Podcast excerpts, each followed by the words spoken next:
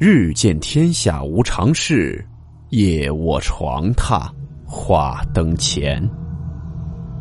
欢迎来到木鱼鬼话。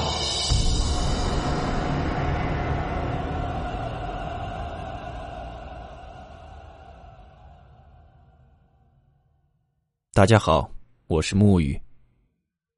今天这个故事名字叫做。宿舍里的人质。温馨提示：本故事纯属虚构，切勿当真。阳春三月的某天早晨，太阳还没有完全升起，一声尖叫划破了沉寂了一夜的校园。一位学生蹲在二零六宿舍门口。面色苍白，瑟瑟发抖。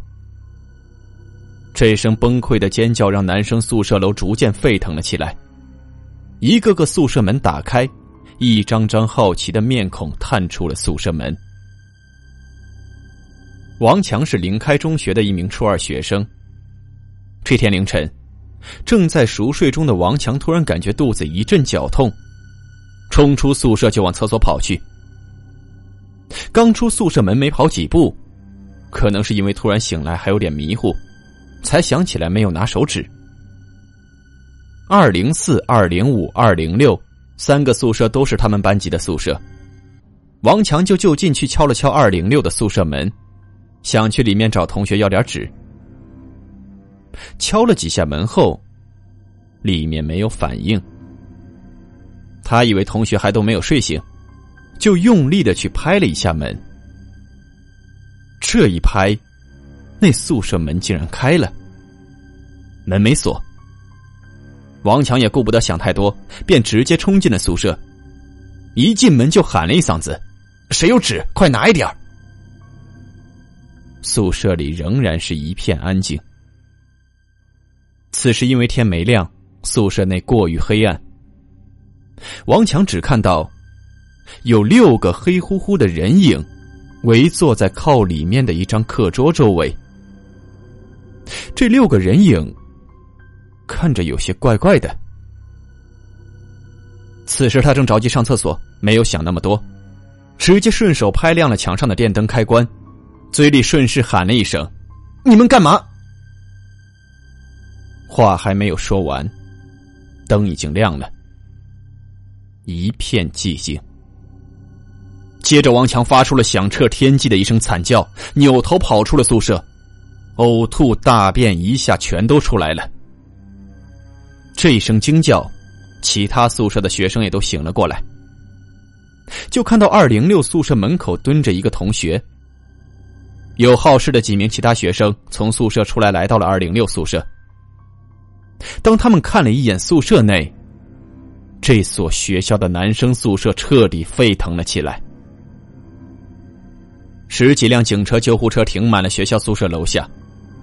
当警察、医生看到宿舍的一幕，无一不是倒吸一口凉气。二零六宿舍内的课桌四周围坐着六名学生，具体说，应该是围放着六名学生，因为六名学生各自的四肢都已经消失不见，六颗头颅放在课桌上面。统一面向着宿舍门，只有六个躯干在座椅上放着。警察封锁了现场，法医勘察完现场后，将六具尸体带回了单位。同时，还有王强被带到了医院。从那声尖叫之后，王强的意识就不清醒了，两眼空洞，浑身发抖。无论别人怎么问他，他什么话都说不出来。口水还不停的往下滴。警察经过现场调查，六具尸体的四肢都在各自的衣柜中发现。这起案件的惨烈程度已经无法形容，公安方面也成立了专案组，开始着手调查。这天上午，王强的班主任去到了医院探望王强。他的病情没有任何好转，甚至连探望都是隔着病房门。医生不让靠近，安慰了王强父母几句后，班主任去到了另一间病房。这间病房里面躺着一位昏迷不醒的少年，看年龄大概十五六岁。他已经在此昏迷了一个星期了。床边，他的父母面容憔悴，眼泪早已经哭干了。这位少年是因头部撞击导致昏迷，经过医院抢救，性命算是保住了，但是仍旧昏迷不醒。少年名叫小军，和王强是同一所学校的同班同学。据学校称，小军是在宿舍内的上铺不小心失足摔了下来，头部撞到了椅子，导致了昏迷。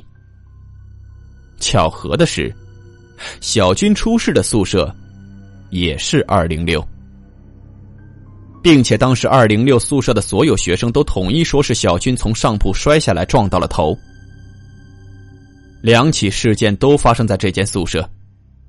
二零六从此成为了这所学校的一个恐怖的数字，各类传说开始涌出，其他宿舍的学生们也都在向学校反馈要搬离这层楼，甚至有些学生家里面已经开始办理转学了。经过一周时间的调查，案件没有任何进展。这天深夜，王强的病房内，此时他的父母已经趴在床边睡着了。病房里一片安静。不知过了多久，一阵咯咯咯阴冷的笑声将他们父母从睡梦中惊醒。抬头一看，病床上空空如也。他父母瞬间一个机灵，这人去哪儿了？就在这时，又一阵咯咯咯的笑声传来，并且伴随着咚咚咚的敲击声。声音是从病房内的卫生间传来的。他父亲赶忙冲到了卫生间，把门打开。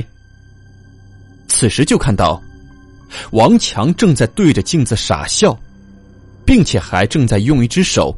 拿着一根钢管，使劲的砸着另一只手。他父亲赶忙上去夺下了钢管，母亲跑去喊医生。医生到来时，王强一阵挣扎，没办法打了一针镇静剂，才睡了过去。学校这边，迫于社会的各界的舆论压力，校长引咎辞职了。警察也在陆续的排查学生，调查各个学生的背景以及社会关系。因为小军和六具人质尸体都发生在二零六宿舍，他们首先怀疑到的目标就是小军。但是小军全程都在昏迷当中，根本不可能有作案时间。这更让二零六宿舍陷入了恐怖的氛围中。直到某天中午，二零五宿舍的一位戴眼镜的同学来到了警察局。起初，他一直在警察局门口徘徊。被值班警员看到，感觉很可疑，便将其带进了警察局。这位戴眼镜的同学叫做小亮，面对对面坐着的警察叔叔，一直支支吾吾。警员看出了他的紧张情绪，给他倒了杯热水，安慰了一番。小亮深吸一口气，说了一句：“我知道二零六宿舍怎么回事。”这起案件在整座城市都传得沸沸扬扬，警察局内也是到处都在谈论着这起案件。听小亮这么一说，警员一个机灵，马上喊来了局长和专案组组长。局长给小亮做足了心理辅导，才有了以下小亮所说的内容。小亮说的第一句话却是：“王强是装的，他罪有应得。”警察们一愣。示意他接着说下去。小亮这时情绪已经有些激动了，继续说：“王强和二零六宿舍的六个人平时关系特别好，并且他们七人在学校就是一个小团体，平时嚣张跋扈，各种欺负同学，调戏女生，收男同学的保护费，不给钱就挨打。小亮曾经也是经常被欺负的一员，他平时性格懦弱，没有什么朋友。”基本也不怎么说话，所以事情发生后，他也没敢出来说些什么。经过这一周的心理斗争，才决定将他知道的全部说出来。小亮说：“小军的昏迷也并不是意外摔倒造成的，而是王强和二零六宿舍的其他六人打成这样的。那天放学回宿舍，他刚上到二楼，就看到王强和二零六宿舍的六人把小军从二零四拖了出来，拉进了二零六宿舍。当时王强看到了小亮，还恐吓他少管闲事，朝他屁股上踹了一脚。小亮当时很害怕。”就回到了自己宿舍里。那会儿因为刚放学，宿舍里还没有多少学生。因为小亮宿舍和二零六紧挨着，他就听到隔壁传来了一阵拳打脚踢和谩骂的声音，接着就是桌椅板凳的声音，之后就一片安静。没过多久，他就听到隔壁有人从宿舍出来跑下了宿舍楼，接着宿管老师就上来了。再然后就打了幺二零，后来的他就不清楚了，只知道小军昏迷了。当天晚上，王强回到宿舍，还恐吓小亮，让他装作什么都不知道，要不然下一个进医院的就是他。这接下来的一周，小亮都过得战战兢兢，总怕小军的事出什么问题，让王强怪罪到他的身上。这一周时间。他都在时刻注意着王强，发现他这些天一天比一天不正常。从最开始的嚣张跋扈、桀骜不驯，慢慢的变得特别安静，也不说话，也不去找他的那些狐朋狗友。有时候就是一个人坐在宿舍发呆。小亮也不敢去多问，直到一周后的那天半夜，小亮平时睡眠比较轻。那天晚上，他刚迷迷糊糊睡着，就听到有什么动静。他偷偷眯眼看向宿舍，就看到王强从他的衣柜拿出了一个背包，接着就走出了宿舍。之后就听到隔壁宿舍的吵闹声，好像是几个人在打牌。小亮还抱怨了一句：“说大半夜的打什么牌呀，真是的。”小亮的宿舍只住着他和王强。所以王强没事总跑到二零六去玩。接着过后没多长时间，隔壁的喧闹声停止了，接着就是一阵叮咣叮咣的声音。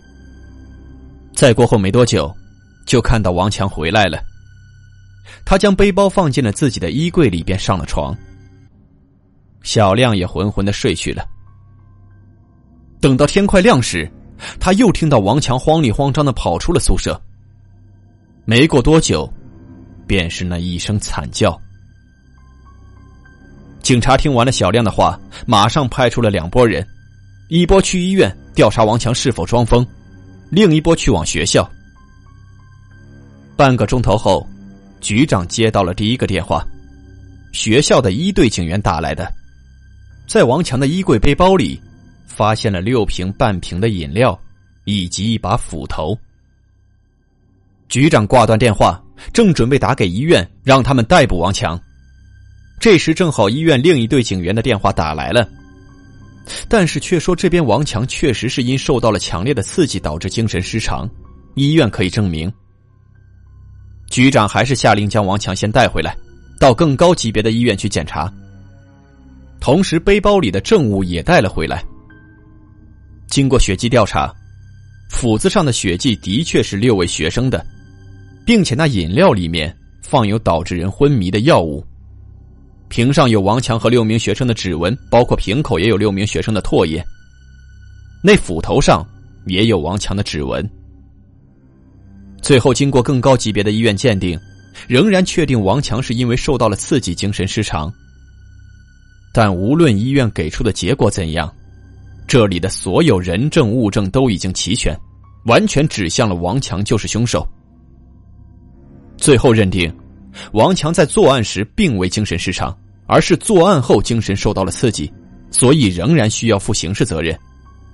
同时判定他保外就医，监外执行。最后，王强被送往了精神病院进行治疗。所有事情看似都已经尘埃落定。当王强被送往精神病院的途中，医院病房里的小军。悠悠的睁开了眼睛。看了眼在旁边熟睡的父母，缓缓露出了一抹诡异的微笑。一周之后，小军出院了。在一次和小亮一起吃饭的时候，小亮无意间问起了小军，说：“这人在昏迷的时候是什么感觉啊？是和睡着了一样吗？还是根本没有意识啊？”小军微微一笑，说：“别人昏迷的时候我不知道，我只知道在我昏迷期间，我没有睡着，我有意识。只不过，我的意识。”就是王强的意识。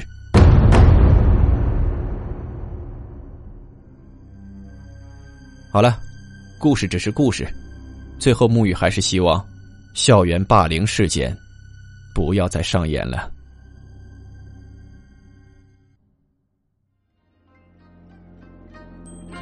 好了，我们今天的故事到此结束，祝你好梦，我们明晚见。